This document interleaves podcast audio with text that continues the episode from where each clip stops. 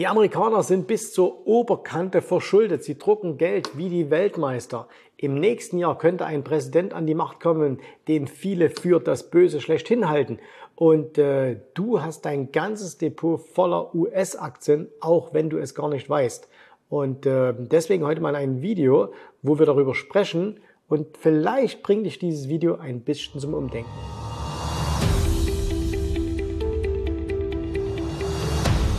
Also aktuelle Situation an den Märkten. Wie schaut's denn aus, wenn wir mal das große Makrobild uns anschauen? Ne?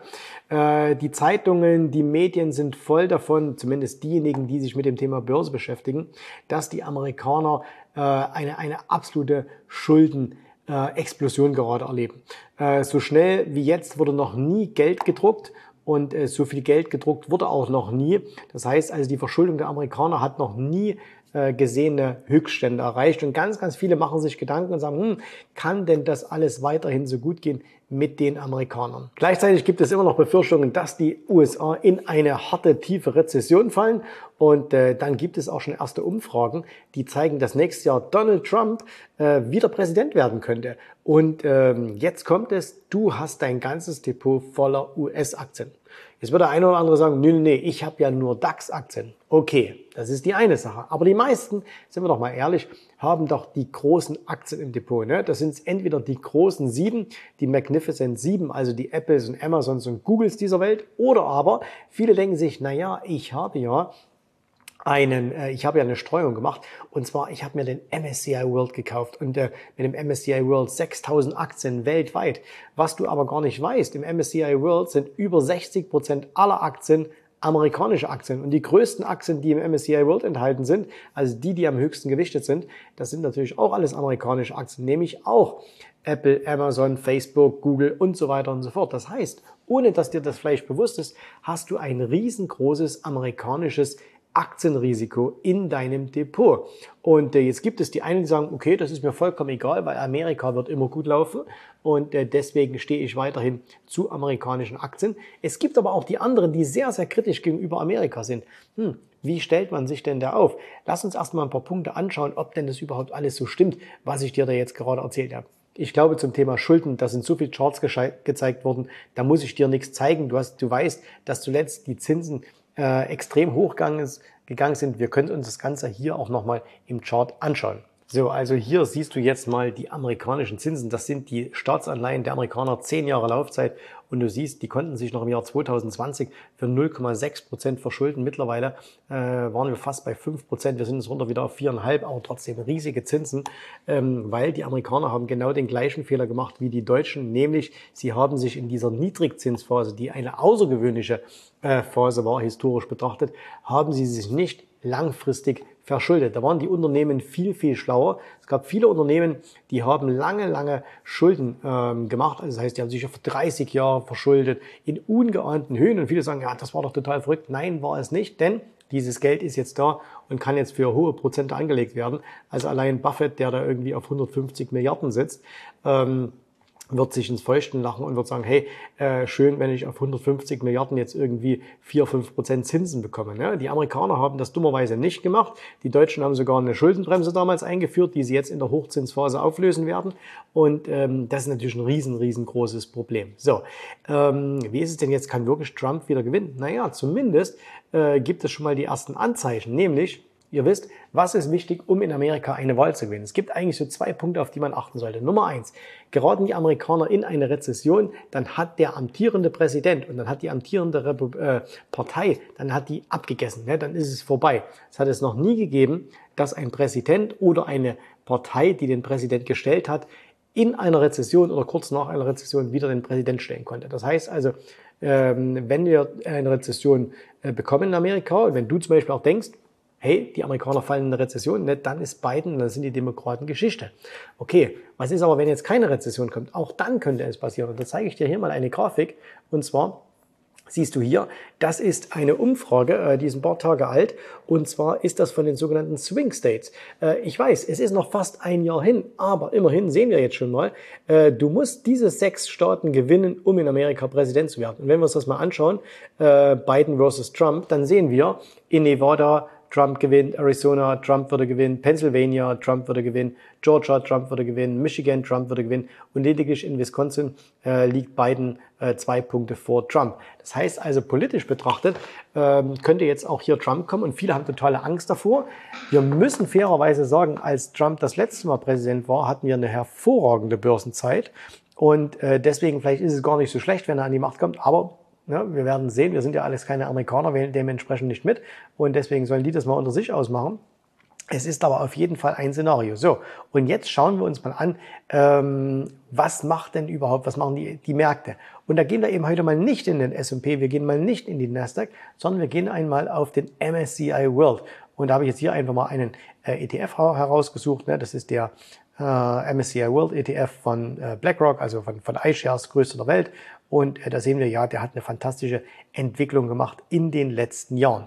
Und äh, ganz, ganz, ganz viele sind natürlich in den letzten Jahren, man sieht das hier auch sehr, sehr schön an den Volumen, wie die angestiegen sind, ähm, in diese ETFs gegangen, ne? in den klassischen MSCI World, weil man ja gesagt hat, hey, MSCI World, das ist doch das Beste, was dir überhaupt passieren kann. Du hast 6000 Unternehmen, alles ist toll. Aber wie gesagt, die Gewichtung Amerikas ist extrem hoch in diesem ETF. Und wenn du jetzt glaubst, dass die Amerikaner in den nächsten Jahren eher nicht so gut laufen werden als Land, als Wirtschaft und auch die Firmen nicht. Wenn du daran glaubst, dass diese großen sieben Firmen nicht weiterhin so super laufen werden, wie sie das das letzte Jahrzehnt gemacht haben, dann hast du mit dem MSCI World ein riesiges Problem. Und es kommt noch eine andere Sache dazu, und das will ich dir hier mal zeigen.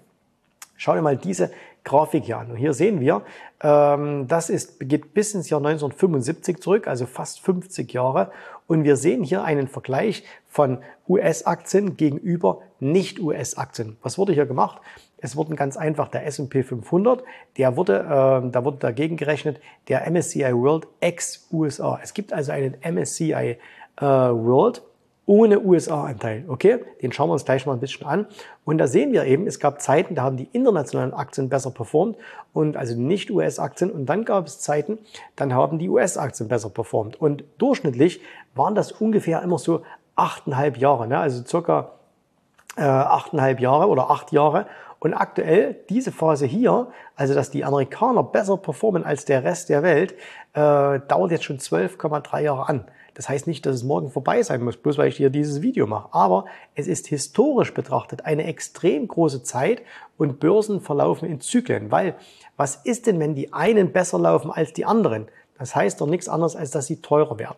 Und das bedeutet natürlich auch, dass äh, die anderen sehr viel billiger werden. Und gerade äh, wertorientierte Anleger, Value-Investoren, die gehen natürlich dann her und schauen sich in der Welt um. Jetzt nehmen wir mal wieder den größten Value-Investor aller Zeiten, nämlich Buffett. Wo hat der zuletzt wirklich groß investiert und wo hat er auch dieses Jahr nochmal gekauft? Richtig, außerhalb der USA, nämlich in Japan. Und äh, jetzt gucken wir uns mal an, wie sind denn eigentlich Börsen dieses Jahr gelaufen? Und äh, das können wir hier uns mal schön anschauen in der Performance. Das ist die Performance seit Beginn des Jahres. Und da sehen wir, der Nikkei hat fast genauso gut performt wie die Nasdaq, obwohl da keine einzige dieser Top-Aktien drin ist. Ähm, der Eurostox hat besser performt als der S&P 500. Der DAX hat besser performt als der Russell 2000. Wir sehen also so diese Vorherrschaft der amerikanischen Aktien, ja, die ist zumindest nicht mehr ganz so vorhanden. Und wir wissen ja auch, dass gerade Anfang des Jahres liefen die Deutschen viel, viel besser, liefen die Europäer ein bisschen besser. Die sind im Sommer jetzt auch unter Druck gekommen, aber so diese ganz, ganz große Vorherrschaft ist, ist nicht mehr. So. Und was könnte man da jetzt machen? Wie könnte man das umgehen? Naja, das könnte man umgehen oder beziehungsweise man sollte sich mal überlegen, was passiert denn eigentlich, wenn die Amerikaner jetzt schlechter performen werden, zehn Jahre?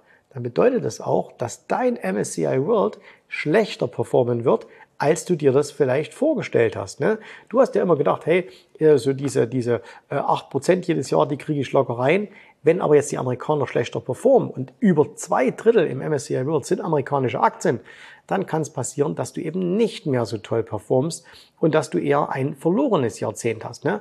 Und zwar nicht, weil ich das jetzt voraussage, sondern einfach, weil Geschichte sich ja doch mehr oder weniger äh, vielleicht nicht wiederholt, aber dann doch irgendwo reimt. So, und jetzt gucken wir uns mal an, wie sieht denn das aus?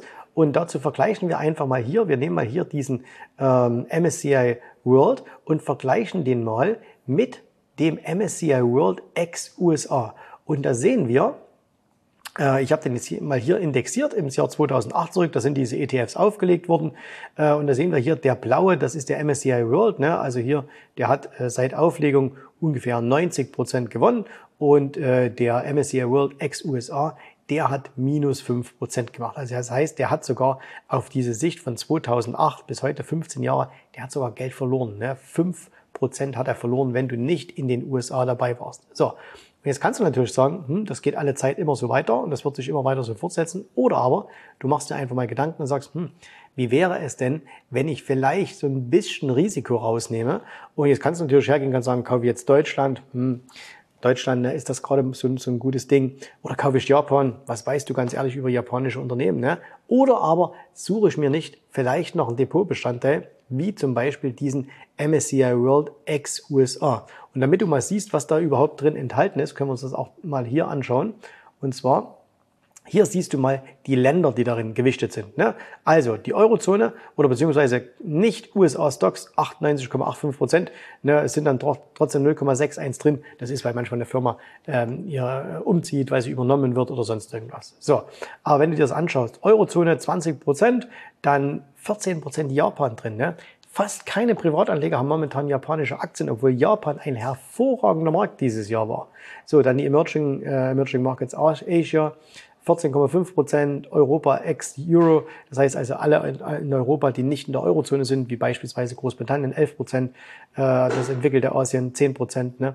und dann der Rest 28 Prozent. Das heißt, du hast hier wirklich eine ganz, ganz, ganz andere, ähm, ganz, ganz andere Aktien drin. Und wenn wir uns mal anschauen, welche sind denn da drin, da können wir auch direkt mal hier auf die äh, gehen wir vielleicht mal hier direkt zu BlackRock und schauen uns das mal an. Was ist denn da überhaupt äh, enthalten? Können wir hier auf Holdings gehen und da sehen wir hier, was ist da drin. Da hast du zum Beispiel sowas drin wie eine Taiwan Semiconductor, 1,8 Prozent, Novo Nordisk ne, aus Europa, äh, 1,3, Nestle, ASML, Tencent, Samsung, Shell, äh, Louis Vuitton, AstraZeneca, Toyota Motors, also wieder ein Japaner. Wir gehen mal noch auf die zweite Seite, Novartis, äh, Roche aus der Schweiz, Alibaba, Total Energies, BAP, HSBC, SAP, Unilever, Royal Bank of Canada, ne, Kanadier zählen auch dazu, sind auch keine US-Aktien und hier die Commonwealth Bank of Australia. So, und ähm, was will ich dir damit einfach mitgeben? Die meisten ähm, sehen Börse als so eine, so eine 0815-Veranstaltung. Ne? Ja, ich habe da mal ein Buch gelesen und da hat einer gesagt, äh, ich muss den MSCI World nur kaufen und dann wird alles gut. So, machst du damit was falsch? Definitiv nicht. Machst du damit alles richtig? Definitiv nicht. Ne? Und ähm, das Ding ist halt immer, man sollte ein bisschen über den Tellerrand hinausschauen. Ein richtig guter Investor wirst du nicht, wenn du das tust, was alle machen. Und in den letzten Jahren, da kannst du im Grunde mal in deinem Bekanntenkreis herumfragen, du kannst mal auf so eine Finanzmesse gehen ähm, und kannst einfach mal fragen, hey, was hast du in deinem Depot? Und da werden ganz, ganz viele sagen, ja, ich habe ein MSCI World, ich habe ein MSCI World, ich habe ein MSCI World. Bloß wenn jeder und alle diesen MSCI World haben, na, warum solltest du dann in der Lage sein, überhaupt noch eine Outperformance zu machen?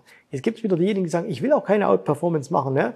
Wenn du dich mit Mittelmaß zufrieden gibst, okay, dann mach das. Ne? Dann äh, bleib Mittelmaß, passt du mittlerweile gut zu Deutschland und ähm, dann bleib halt Mittelmaß. Aber wenn du sagst, hey, Börse bietet doch eigentlich so unglaubliche Fähigkeiten und nochmal hier dieser Chart. Es ist ja nicht so, dass mal, wenn das, das Ganze mal dreht, äh, dass wir dann so ein, zwei Jahre mal was anderes haben oder mal sechs Monate, dass die ein bisschen outperformen, sondern dass es dann jahrelang geht, dass du dann jahrelang mehr Geld verdienen kannst, selbst wenn du in einem passiven Investment bist. Und jetzt empfehle ich dir nicht, dass du sagst, äh, du sollst jetzt deine, deine MSCI World verkaufen und alles in den MSCI World ex USA. Aber ich empfehle dir, über den Tellerrand zu schauen, okay? Einfach mal ein bisschen zu schauen, okay, was kann man denn noch machen? Was gibt's denn noch für Möglichkeiten? Und meiner Meinung nach das Beste, nachdem jetzt ETF quasi auch so äh, ja das, das Allheilmittel für alles geworden ist, sind individuelle Aktien. Ne? Wenn du aber sagst, ich will das nicht, ich will weiter bei ETFs bleiben, dann geh aber weg und sag, okay, Scheuklappen nur das eine. Schau dir mehrere Dinge an. Und ähm, wir werden bei uns in der Academy das Thema auch weiter ausbauen. Äh, wir haben da schon das Thema ETFs und wie man auch mit ETFs Überrenditen erzielen kann, schon eingebaut für alle unsere Kunden. Und äh, das läuft auch schon sehr, sehr gut. Und wir werden jetzt auch mal noch ein bisschen internationaler werden, also uns noch mehr anschauen. Warum? Weil es einfach so viele tolle Möglichkeiten auf der Welt gibt.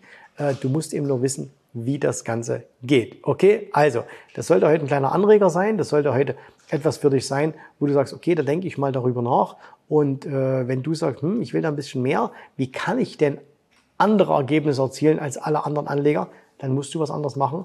Das erste wäre, melde dich mal bei uns. Okay? In diesem Sinne, danke fürs Zuschauen. Wir hören und sehen uns wieder beim nächsten Mal. Und bis dahin alles Gute.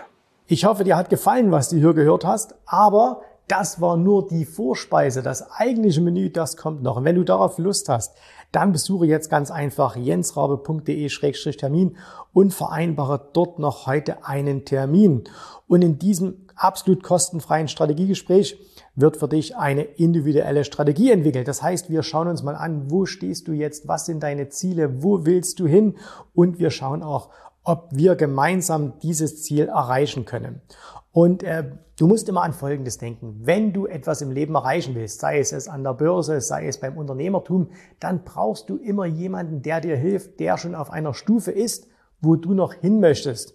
Und so wie jeder Sportler einen Trainer hat, so wie jeder erfolgreiche Selbstständige einen Mentor hat, so brauchst auch du an der Börse einen Mentor, der dir hilft, deine Ziele zu erreichen. In den letzten Jahren habe ich Tausenden von Menschen gezeigt, wie sie ein regelmäßiges Einkommen an der Börse erzielen, wie sie ihr Vermögen sichern können und auch du kannst das erreichen. Davon bin ich felsenfest überzeugt. Also, geh jetzt einfach auf jensrabe.de-termin und vereinbare noch heute deinen persönlichen Termin. Ich freue mich auf dich. Wir hören uns. Bis dahin. Tschüss, Servus, mach's gut. Bye bye.